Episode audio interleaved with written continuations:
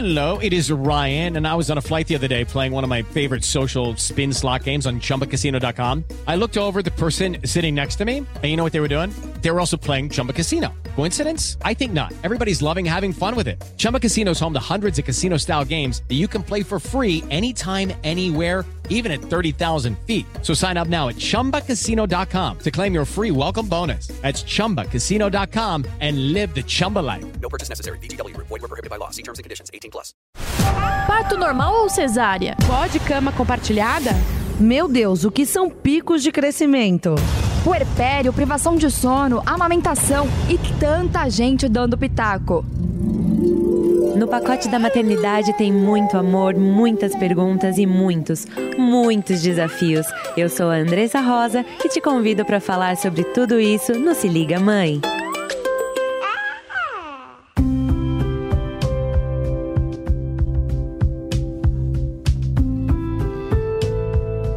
Está no ar mais um episódio do Se Liga Mãe. Se você está me ouvindo pela primeira vez, eu sou a Andressa Rosa, mãe da Malu, e tô aqui pra gente conversar, desabafar e rir muito com esse universo maravilhoso que é a maternidade. Me segue lá no Instagram, arroba Se Liga Mãe, porque é lá que a gente conversa todo dia, fala sobre os temas, se escuta, porque essa é a melhor parte, né? A gente tem que conversar mesmo, a gente tem que fazer a maternidade acontecer da forma mais leve leve possível. Então, bora pro tema de hoje? Eu perguntei para vocês no meu Instagram sobre como estava o casamento depois dos filhos e olha, o assunto vai render, viu?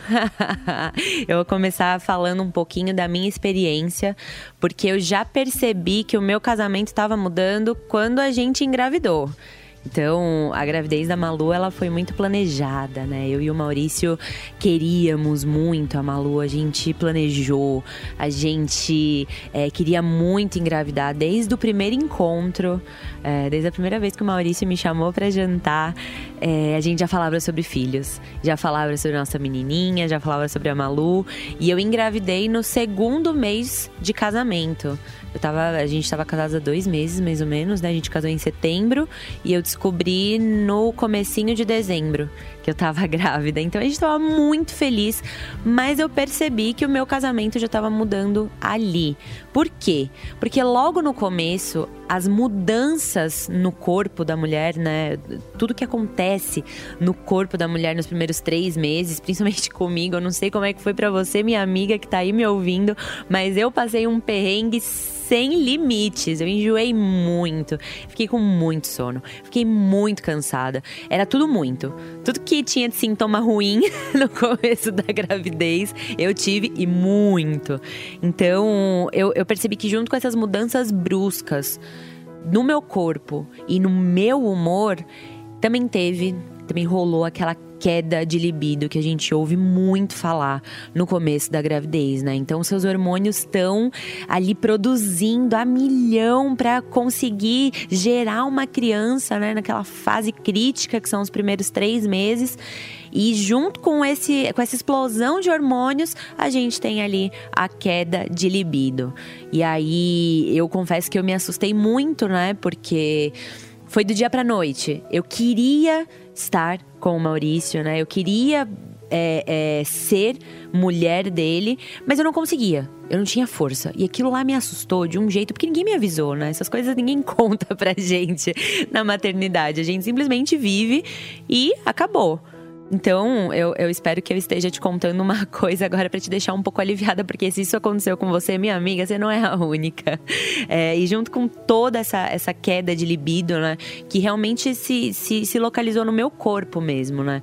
A gente ficou é, muito irritado um com o outro, porque rola uma falta de paciência junto com os medos e junto com as inseguranças. É muito difícil dizer o que, que tá causando o quê. Então, a gente tá cansado ou a gente tá preocupado, ou essa queda de libido que é totalmente hormonal, totalmente biológico, é, tá deixando a gente mais irritado, a gente tá produzindo muito cortisol. O que, que tá acontecendo, né? A gente não sabia explicar, mas tinha alguma coisa mudando ali com a gente. E junto com isso, eu conseguia perceber as mudanças com as preocupações do Maurício, né? Enquanto eu estava ali preocupada com o meu corpo, é, com as transformações, com a, a, minha falta de libido que começou a aparecer, e eu não, às vezes não conseguia conversar com ele porque eu estava sempre enjoada, eu estava sempre vomitando, não conseguia comer nada e não comer me deixava muito mal-humorada. E por mais que eu dormisse muito, eu continuava muito cansada e com muito sono, isso também me deixava mal-humorada. É, junto com todas essas minhas preocupações com o meu humor, com o meu emocional, com o meu corpo, o Maurício estava sempre preocupado com a estrutura que ele ia dar para nossa família, com o dinheiro, né, com o trabalho, como ele ia conciliar a nova vida de marido com a nova vida de pai e, e mesmo que ele falasse, porque tem essa, né, o, o homem ele é um pouco resistente em conseguir conversar sobre isso. É, mesmo que ele dissesse que estava tudo bem, que estava tudo sob controle, eu percebi um pouquinho de desespero no olhar dele, porque afinal de contas, gente, não dá para esperar que o, o, o, casamento continue o mesmo. Se você quer que seu casamento continue o mesmo de, do, da lua de mel, você não pode ter filho, você não pode nem continuar casada, porque a, as mudanças acontecem junto com a maturidade, com, a, com, com, a intimidade que o casal vai criando, né? Não tem como ser tudo do mesmo jeito, da mesma coisa. Não dá pra gente ficar com essa expectativa em cima de nós mesmas, em cima dos nossos companheiros, né? É, de, de que tudo tem que ser do mesmo jeito. Ele tinha essa preocupação com dinheiro, com estrutura, com trabalho. Eu tinha esses medos, essas inseguranças e, e tava junto junto no pacote também essa história de que será que eu vou dar conta de tudo? Será que eu vou conseguir ser uma boa mãe? Como será que, que vai ser daqui para frente, né? Eu lembro que nos três primeiros meses é, eu chorava muito, era muito difícil para mim. Eu tive um, um baby blues gestacional. Não sei se vocês já ouviram falar sobre isso, mas pode ser que o baby blues chegue para você, minha amiga, logo quando você tá ali na gestação e você se percebe mais melancólica, você se percebe mais chorosa. Isso não significa necessariamente que você tá passando por uma depressão mas a, as configurações hormonais do seu corpo podem te deixar muito mais sensível. E eu fui é, um exemplo claro disso, né? Eu tinha toda essa, essa insegurança e estava pairando sobre mim, principalmente nos três primeiros meses, essa melancolia de será que eu vou dar conta? Será que eu estava mesmo preparada? Depois que eu recebi o sim e que a ficha caiu, eu falei: meu Deus do céu, aonde nós vamos parar agora? O que será da nossa vida? O que será do meu casamento? O que será da minha carreira? De todos os, os, os pontos da minha vida né? E aí a gente passou, né? Tudo foi se ajeitando, os enjoos. Olha, tem uma boa notícia. Se você tá me ouvindo e tá no comecinho da gravidez e tá passando por vários perrengues, vou te dar essa boa notícia. Os enjoos passam. Na maioria das vezes, né? Salvo algumas exceções, os enjoos passam, os desconfortos passam. É, vem outros desafios, né? Conforme a, a gravidez vai avançando. Mas o, o, a tendência é que você consiga viver o mais normal possível. e eu falo que é o mais normal possível mesmo, porque não dá para você gerar uma vida e continuar do mesmo jeito, né? Se você quiser que a gente fale sobre esse tema, porque para mim, gravidez não é doença, mas olha, minha filha, às vezes parece, viu? Porque eu tanto de transformação que acontece com a gente não tá é, escrito no gibi. Depois que a Malu nasceu e, e, tudo entrou em ordem, né? Eu achava que estava tudo em ordem. O resto da minha gravidez foi bem bacana, é, foi super tranquilo. Eu tive é, uma gravidez de 41 semanas e 5 dias, então eu tava ali no, no pulinho do gol. Mas foi tudo muito tranquilo, na medida do possível. E depois que ela nasceu, eu tive um puerpério avassalador. Por quê que eu tive um puerpério muito avassalador? Primeiro, por causa do parto, né? Eu me preparei muito para o parto normal, mas eu passei por uma cesárea intraparto. Eu estava em trabalho de parto, passei 24 horas em trabalho de parto. E precisei é, de uma cesárea de emergência é, posso contar isso para vocês em outro episódio também, se vocês quiserem. É, e aí, o que aconteceu comigo? Eu fiquei muito frustrada, né? Eu passei por um luto do parto. Não sei se vocês já ouviram falar sobre isso também, mas existem algumas mulheres que colocam uma expectativa muito grande no trabalho de parto e em viver essa experiência do parto. E quando ela se depara com uma experiência que não foi do jeito que ela estava esperando, né? É, é normal que a gente passe por essa fase de luto, o luto com o bebê nos braços, né? Nós somos humanas e é muito importante a gente falar que não é só, não importa só que o nosso bebê esteja com saúde, que o resto tudo se encaixa, que poderia ser muito pior. Não é isso, você é humana, você tem o direito de sofrer essa frustração. O que não pode é você ficar engessada e ficar incutindo aquilo, né? Ficar reverberando por muito tempo. Não tem como. A gente tem que conseguir. Mas isso não significa que a gente não pode passar por esse período. Nós somos humanas. Eu passei por esse puerpério avassalador porque junto com essa frustração e esse luto do parto, eu também tive várias complicações com a minha amamentação, né? Com a amamentação da Malu, já falei sobre isso no outro episódio. Se você quiser saber um pouquinho mais dessa história, é só ir lá no episódio com a Daisy Mello sobre agosto dourado, tá bom? É, eu passei por isso e ao mesmo tempo eu tava tentando me reencontrar como mulher. Saber, poxa, tudo mudou na minha vida, na vida do Maurício, principalmente na vida dele, porque é, é, com o Maurício aconteceu a mudança sem acontecer a mudança. Por que, que eu falo isso? Porque é, eu tive a Malu numa terça-feira, né, de madrugada.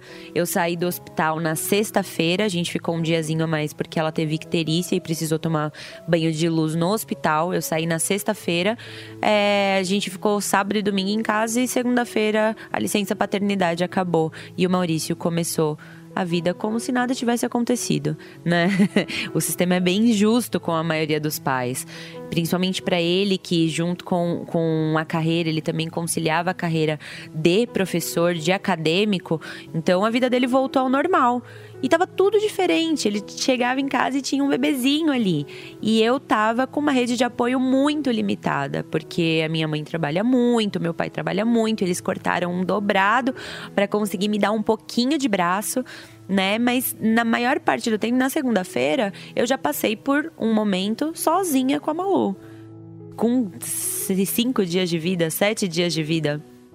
Eu já tava ali, sozinha com ela, eu fiquei. Nessa segunda-feira, eu fiquei quatro horas sozinha com a Malu. Eu não conseguia nem me levantar direito. Porque eu tava com os pontos da cesárea ainda cicatrizando, né? Eu não conseguia nem andar. E eu tava ali com aquele bebezinho, sem saber o que fazer. Foi avassalador. E, e eu acho bem legal a gente falar sobre isso, porque o tempo passa, né, gente? O, o tempo vai deixando tudo um pouco mais ameno. O puerpério é realmente um período período bem avassalador para a maioria das mulheres. A gente tem que conviver com baby blues. Algumas passam por uma depressão pós-parto. Isso é tudo muito normal e precisa de muita ajuda, precisa de muita rede de apoio, de muito carinho, de muito amor. Mas é fato que as coisas vão se acertando. A gente vai conseguindo um caminho, um meio termo saudável de como criar esse bebezinho. Não é que, que vai ser uma loucura para sempre, né? Não vai ser a mesma coisa, mas também não vai na nossa vida não vai ser um inferno. Não, não dá pra gente fazer da maternidade um terrorismo. Mas o que, que eu percebi que ficou lá do puerpério até hoje, né? Que a Malu tem. vai fazer um ano já. O cansaço, a exaustão e a luta para dar certo para fazer dar certo, tanto da minha parte quanto da dele. E junto com isso, uma saudade imensa do passado. Quando eu conversei sobre isso com o Maurício, ele foi bem categórico em dizer que ele prefere muito mais a nossa vida de hoje, mesmo com toda a correria. É, do que a vida que a gente tinha antes, sem a Malu, né? Mesmo que a gente tenha passado um curto período de casados é, sem a Malu, porque ela já chegou rapidinho, é, a gente. E, conseguiu vivenciar um pouquinho sobre essa vida, né, de recém-casado e dessa lua de mel. Eu confesso para vocês, eu sinto muita falta do passado e eu sinto muita falta de como as coisas eram antigamente, no sentido de que eu conseguia acordar é, tranquilamente, que eu conseguia fazer as coisas com mais calma, que eu conseguia dar mais atenção para ele, que eu conseguia me acolher mais, entender os meus próprios processos, eu conseguia entender o que estava acontecendo com a gente. Isso agora, com a maternidade, fica tudo mais rápido. A gente tem que ser muito mais prático, muito mais objetivo e é tudo mais cansativo. Afinal de contas, você está criando uma criança que é completamente dependente de você. Principalmente no primeiro ano de vida. O bebezinho é muito dependente da gente, né? É, então eu confesso, eu sinto saudade sim do passado, eu sinto saudade da fase em que a gente era namorado e, e eu ficava a semana inteira sem ver ele. E chegava no sábado e no domingo a gente não se desgrudava. Era só isso que a gente queria fazer, era só ficar junto. Hoje em dia, se a gente tem duas horas depois que a Malu dorme para ficar junto, é muito, né? E a gente dá graças a Deus por isso, porque podia ser pior, a gente podia não ter nada. Se ela fosse uma bebê horrível para dormir, né? Se ela tivesse várias dificuldades para dormir, provavelmente a gente ia estar tá mais cansado ainda. Mas é, é, engraçado como a nossa referência muda, né? Porque antigamente, quando eu era. É, quando eu com o Maurício, eu queria é, que ele é, me fizesse surpresas, que ele me comprasse presentes. O que me deixava excitada era é, me levar para jantar, fazer um programa inusitado, viajar para um lugar pertinho. É, o que eu queria era movimentação, era surpresa. Hoje em dia, não sei como é que é aí na sua casa, mas se ele chega ali no meu ouvidinho e fala: amor, lavei a louça para você, ou então, vamos pedir algo para jantar, ou então, já coloquei a roupa para lavar e pode ir lá tomar um banho que eu vou ficar com a Malu e eu vou estender a roupa. Meu Deus do céu. Hoje em dia isso tem muito mais valor para mim do que qualquer surpresa que ele pode fazer. E eu sei que ele vai me ouvir nesse podcast, ele vai concordar, porque às vezes ele chega com um amor. Eu Fiz aquela comidinha que você gosta. Pode sentar aqui com a Malu, que hoje eu vou fazer o cafezinho da manhã. Na verdade, é ele que assume o café da manhã todos os dias, né?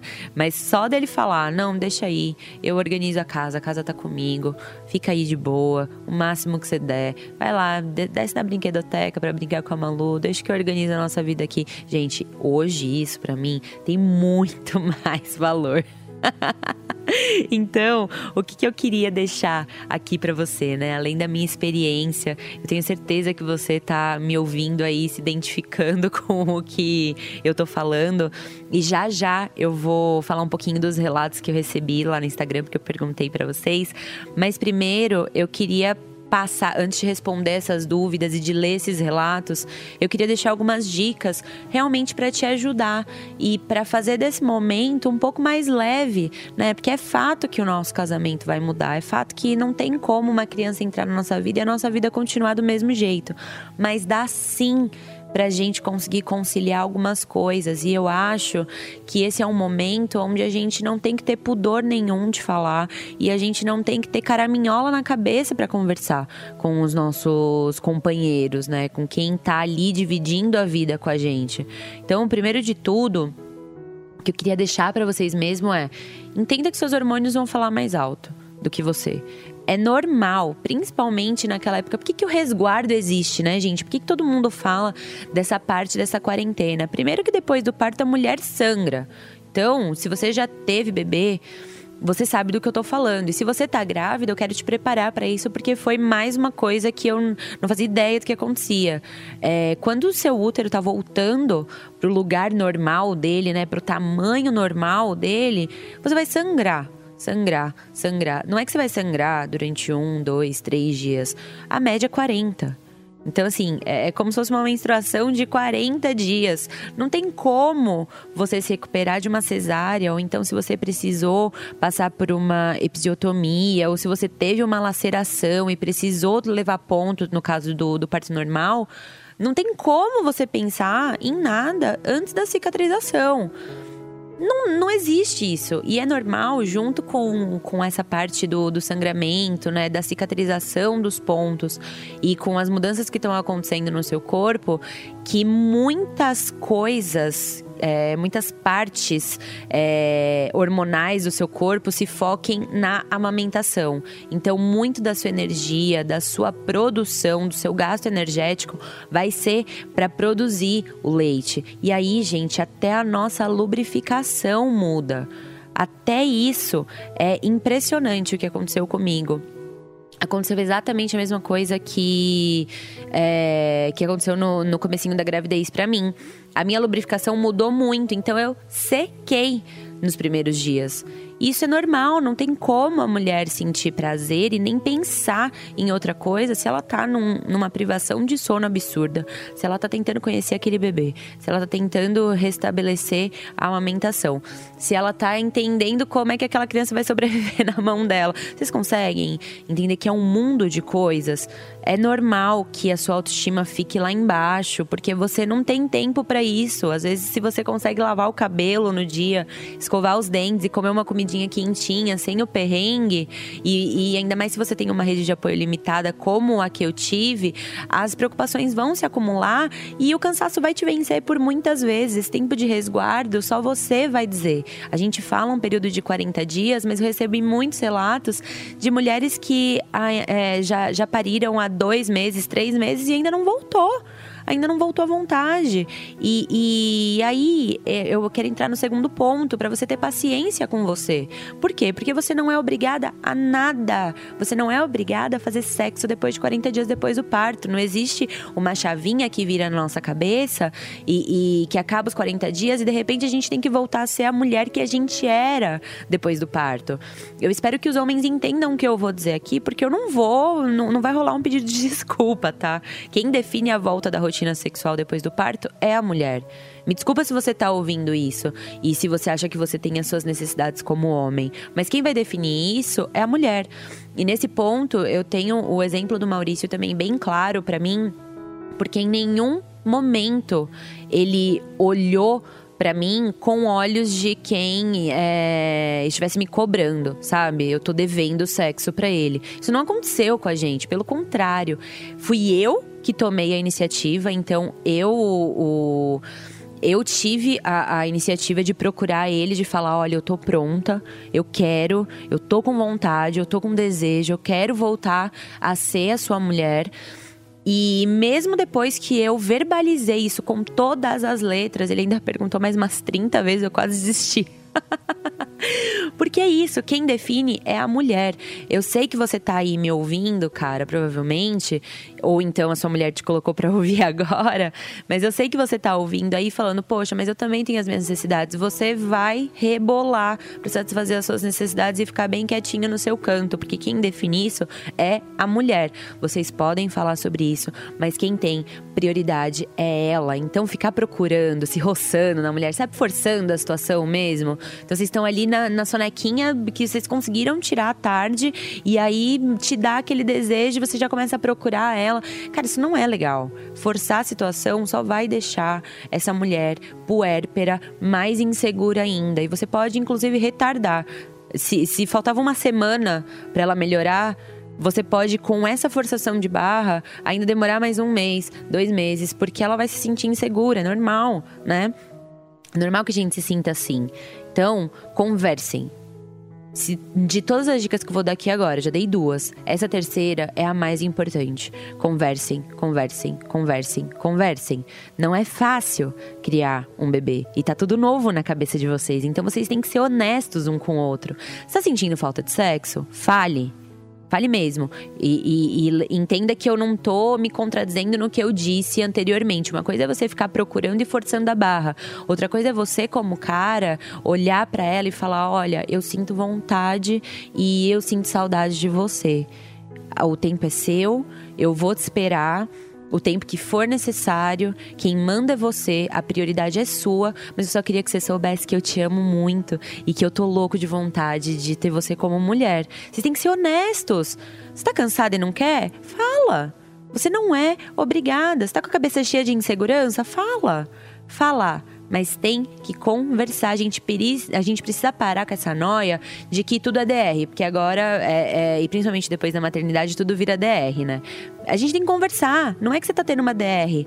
Esquece o momento da DR e troca esse momento por conversa todos os dias, uma conversa todo dia sobre vocês dois. Sempre que vocês tiverem um tempo livre, olhando um no olho do outro, entendendo a, a, o tempo e o que está acontecendo um com o outro. É só com diálogo que vocês vão conseguir passar por isso. Porque, gente a vida não é só só, só sexo e, e, e, aquele calor, né, do, do começo do casamento. Se vocês não tiverem diálogo, não vai dar certo. E, e eu queria tocar num ponto, porque eu, eu já li vários livros sobre é, relacionamento, né, depois do casamento.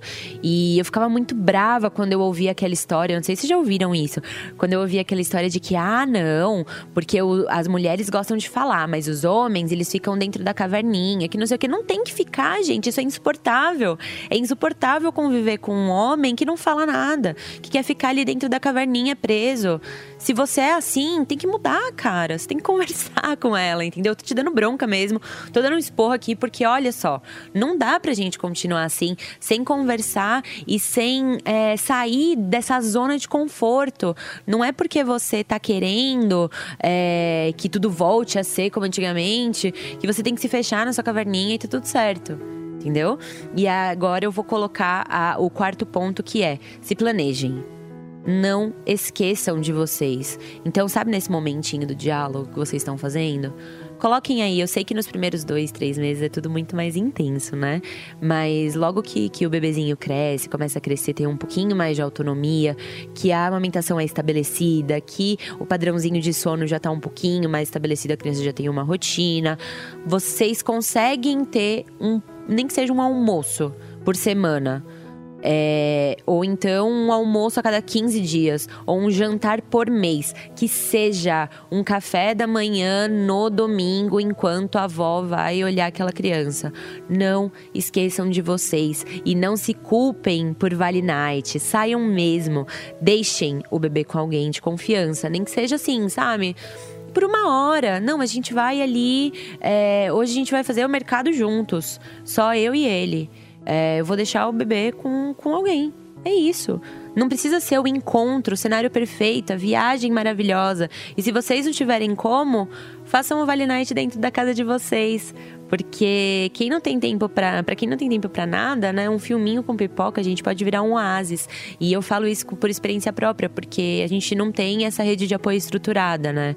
Então, o meu Vale Night com Maurício até hoje, mesmo depois de um ano da Malu, é depois que ela dorme a gente pegar ali, pedir alguma coisa para comer ou cozinhar algo juntos e assistir uma, um episódio da série que a gente gosta e ficar ali abraçadinho, sabe? Nem que seja por uma hora antes de dormir se permitam esse tempo, porque esse tempo não vai voltar e é isso que vai conseguir frutificar, é, fazer frutificar a relação de vocês, entendem?